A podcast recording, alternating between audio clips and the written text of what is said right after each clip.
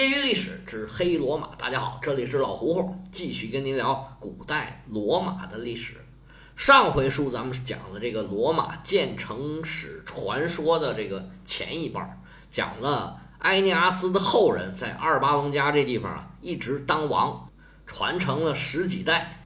当然了，他们这个王家跟其他那些王家都一样，为了争夺权力，不惜是骨肉相残。上回书讲到，努米托尔和他的弟弟阿穆利乌斯争夺王位，当然是弟弟争赢了。那么这位弟弟阿穆利乌斯就软禁了他的哥哥，杀掉了所有的侄子，就是他哥哥这些儿子，而留下一个女儿当维斯塔真女。这维斯塔真女呢，不能结婚生孩子，所以呢，相当于他哥哥就没有后代跟自己争夺王位了。比起后面罗马的这些狠人呢，这位阿穆利乌斯啊。明显是心慈手软，给自己留下了很多后患。这位新国王是乍穿新鞋高抬脚啊，还沉浸在自己当上国王这个兴奋快乐的心情里边。他不知道啊，已经给自己埋下了一个祸根儿啊。这祸根儿就是他这个侄女做了维斯塔真女的这个西尔维亚。维斯塔真女的日常工作啊，就是伺候这个维斯塔女神。无非是烧香啊、上供啊，拉丁人可能不烧香啊，反正差不多吧。打扫卫生，保持那个炉火不灭。平常啊没什么事儿，但是这姑娘啊正值青春年少，年轻的漂亮的姑娘，自然就有人盯上他们了。这次盯上他们的还不是人，是战神马尔斯。希腊战神叫阿瑞斯，到了罗马呢就改名叫马尔斯了。英文里面那个火星 Mars。就是他，罗马神话里面啊没有很多的故事，而在希腊神话里面，这个阿瑞斯啊形象不是很好。这形象不是很好，说不是说他长得不好看，长得非常好，很英俊，但是他是一个邪战神，是嗜杀、血腥、冲动这种战争的化身。希腊神话里面有一男一女两个战神，另外一个战神啊，人家那就厉害，这个智慧女神雅典娜。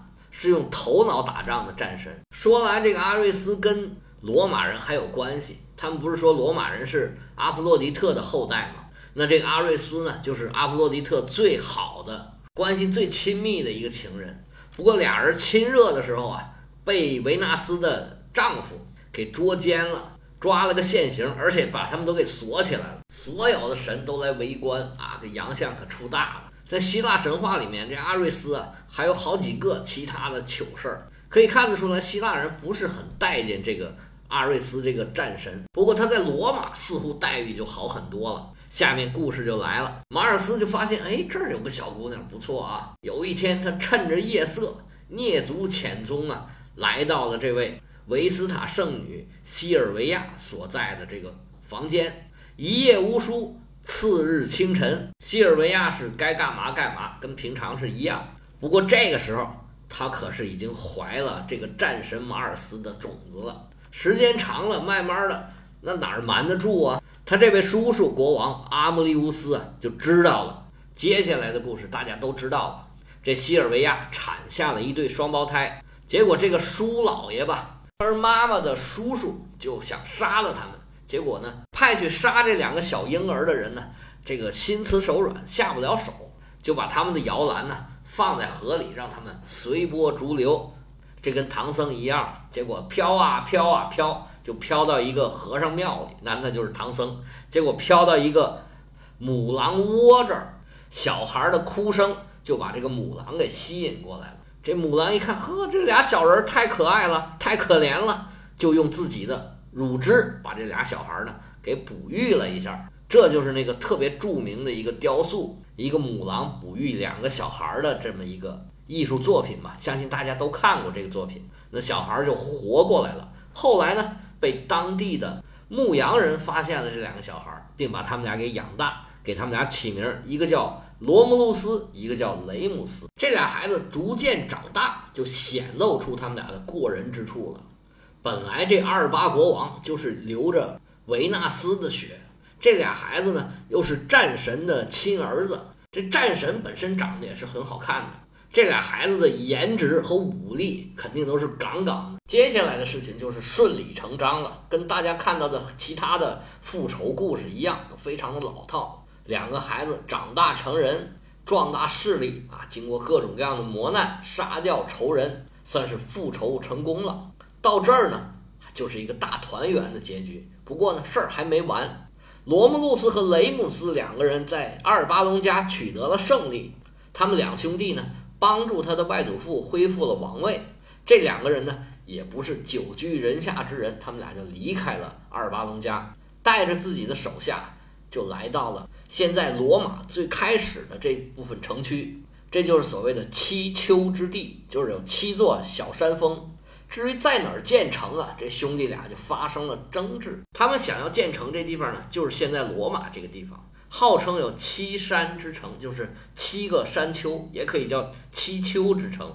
这七个山丘呢，都是在台伯河的东岸，紧挨着台伯河有三座山丘，在这三座山丘后边又有四座山丘，在几座山之间呢，都有小河，可以说是小溪吧，把这几个山隔起来。我就简单的说一下这七个小山丘的名字，你也不用记，以后呢可能还要用得到。靠着台伯河这三个小山丘啊，分别从北到南是卡皮托尔山、帕拉蒂尼山、阿文廷山。后面的四座山呢是奎里诺尔山、维米纳山、埃斯奎里山、西欧里山。建成的地点大致是定了，但是在一些细节上，这两兄弟呀就发生了冲突。所谓一山不容二虎啊，就算罗马有七座山，也容不下老罗家这二虎。其实他们的根本冲突就是说，谁当国王，谁当老大。那么他们俩到底谁是老大呢？因为是双胞胎呀，而且呢，这个也是传说，说谁是老大的都有。我们就在这儿不较这个真儿了，因为也没什么意义。但是俩人谁也不服谁，要怎么办呢？又不能说什么原因也没有，就因为这个事儿就开始打架。于是双方商定好，咱们这么办吧，按照我们的宗教信仰，咱们俩呀分别到各自想要建成的山上去。这山上啊有很多这个秃鹫，因为秃鹫是代表战神的，就是他们俩的父亲。看看这个秃鹫能给我们什么启示？那好吧，俩人就各自到了他们想建成的那个山头上。雷姆斯先看见了六只秃鹫。高兴坏了，赶紧过去找这个罗姆路斯说：“说你看，我先看到六只秃鹫，肯定是我来当国王了啊！你要听我的话，以后你就是我手下了。”这罗姆路斯说：“不对呀，你看上头有十二只秃鹫，我比你看到的多，应该你听我的。”哥俩争执不休啊，不得已就兵戎相见，俩人就打起来了。兄弟俩经过一场大战，罗姆路斯杀掉了雷姆斯，带领着手下人建立了罗马城。在城墙建成的那一天，罗姆路斯举行了盛大的祭祀仪式。这一天呢，就被作为罗马的建成日。据说这一天呢，是公元前的七百五十三年四月二十一号。从此就有了罗马城了。哎呀，真不容易，讲了十二讲，终于把罗马城讲出来了。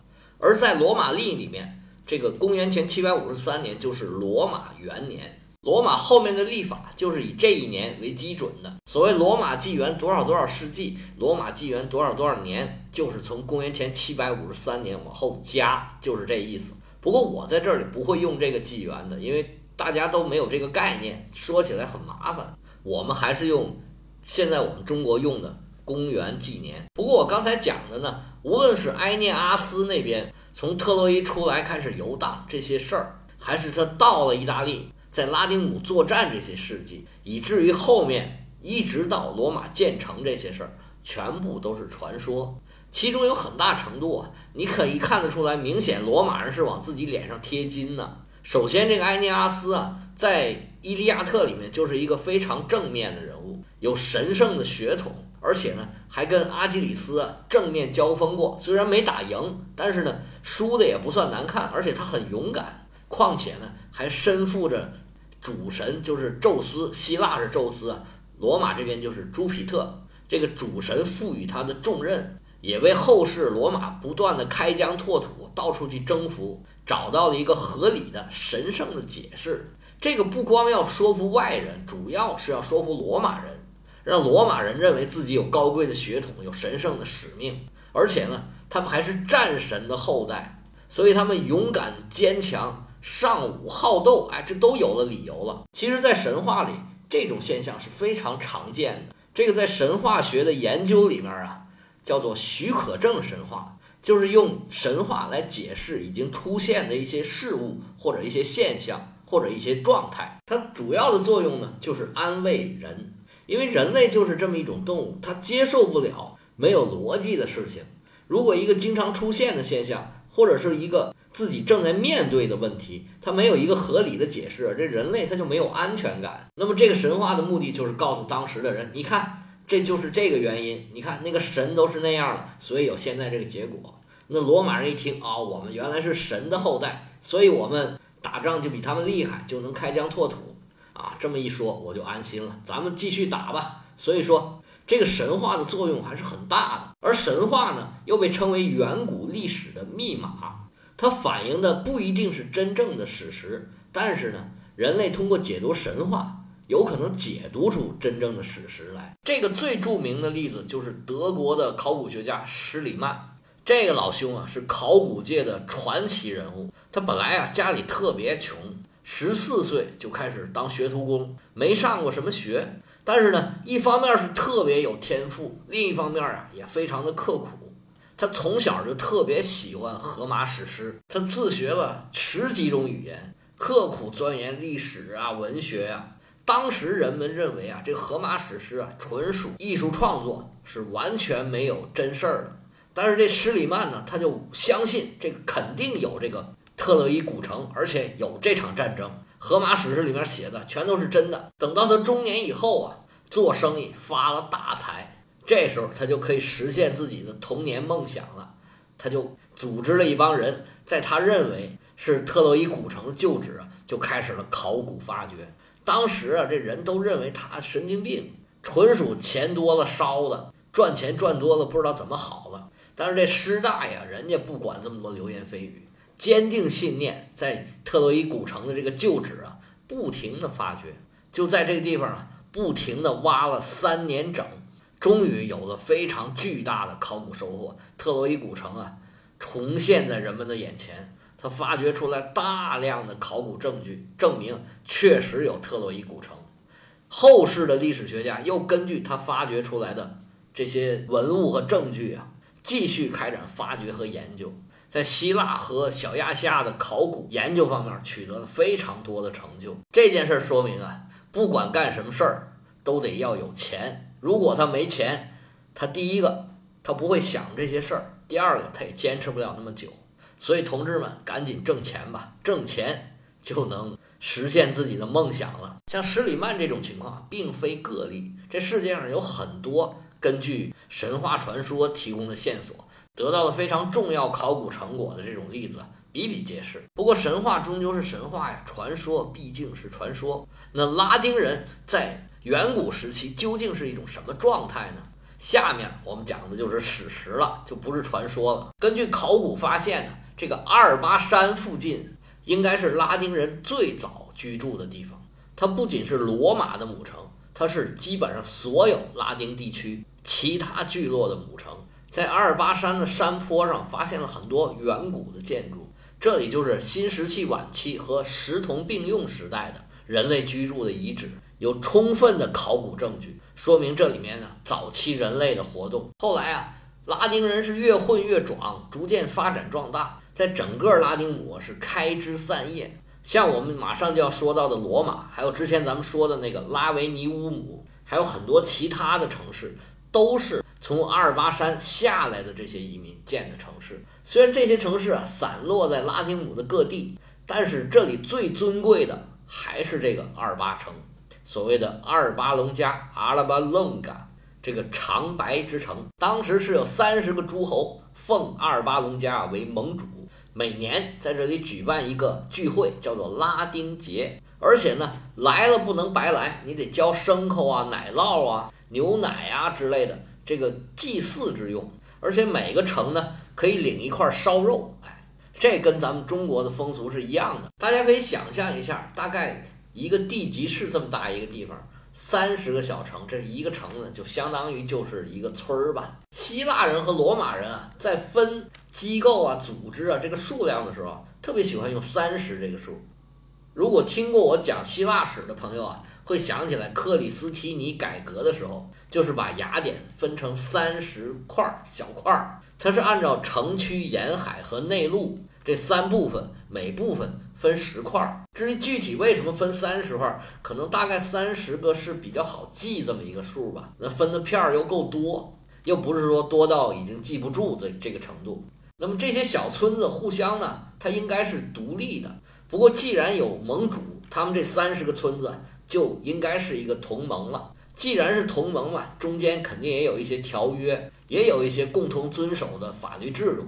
据这个学者研究啊，当时整个同盟之内呢，通婚啊、经商啊、购买房产呐、购买地呀，包括交通运输，互相之间解决争端，应该都是有一套比较成熟的法律了。阿尔巴隆加应该在这里面呢，就扮演着一个仲裁者的角色。这个老大呀，也并不好当。阿尔巴隆加作为拉丁的母城啊，它应该是又大又富又强，无论在政治、经济、文化上面，都是整个拉丁姆里面的老大。而在最初的时候，无论它从地形、它的自然条件，咱们以前说了，空气又好，水又好。地又平整又肥沃，而且呢易守难攻，它这些自然条件足以让它成为老大。但是风水轮流转呢，当老大呢，你就要随时面临着最强的人，刚成长出来这种最强的人的挑战。而且呢，你在明处，其他人在暗处。有句话叫“有千日做贼，没有千日防贼”的。现在我们这个拳击比赛就采取这种制度，拳王在得到拳王之后呢。他就不参加日常的其他比赛了，他接受的就是那种拳王争霸赛，争夺向拳王挑战资格的这种比赛的胜利者，他们才会向拳王挑战。实际上，后来跳出来挑战阿尔巴隆加这个盟主地位的，那就是谁呀？你猜都猜得到，就是罗马。我们终于讲到罗马了。从表面上看呢，罗马这块地方实在是不怎么样，跟阿尔巴隆加是根本没法相提并论。从台伯河口往上游走，大概走二十多公里，这台伯河突然拐了一个弯儿。为什么会拐弯呢？因为河的两岸呢都是山，那么河呢自然就依山而行。它的西岸和北岸，为什么说西岸和北岸呢？因为河在这儿走了一个之字形嘛，它有的时候是西，有的时候是北。按这个河从上游往下游流，咱们就管它叫左岸和右岸。右岸的山呢，相比起来又高一点儿，又陡一点儿；左岸的山呢，相对就比较平缓了。而我们说的罗马人，那就在这个左岸这地方生息繁衍。台伯河是一个水量很大的河，每到多雨季节啊，就会泛滥成灾。罗马人最初所居住的这个七丘之地，因为有这个七丘嘛，所以倒不是很害怕这个洪水的泛滥。最早的人啊，都是住在山上，左岸上这些山呢都很平缓，山势也很低，也就是海拔三五十米这样子。不过防着洪水啊，这个高度就已经足够了。那么这七山中间呢，因为经常有洪水泛滥，都是一片呢湿地和沼泽，所以罗马也跟其他拉丁姆的地区是一样的，也同样存在这个胀气的问题，也需要解决清洁水源的这个问题。这里不怕洪水呢，还有另外一个原因，因为这里的河呀，到这就拐弯了。它是前面一个弯儿，后边一个弯儿。前面那弯呢，如果发水就冲对岸；后边那个弯呢，发水就冲别处了。这是它的优点，但是它的问题呀更加明显。这七座山丘有一个共同的问题，就是这个平地的面积太小。相传罗慕洛斯选的这个山头啊。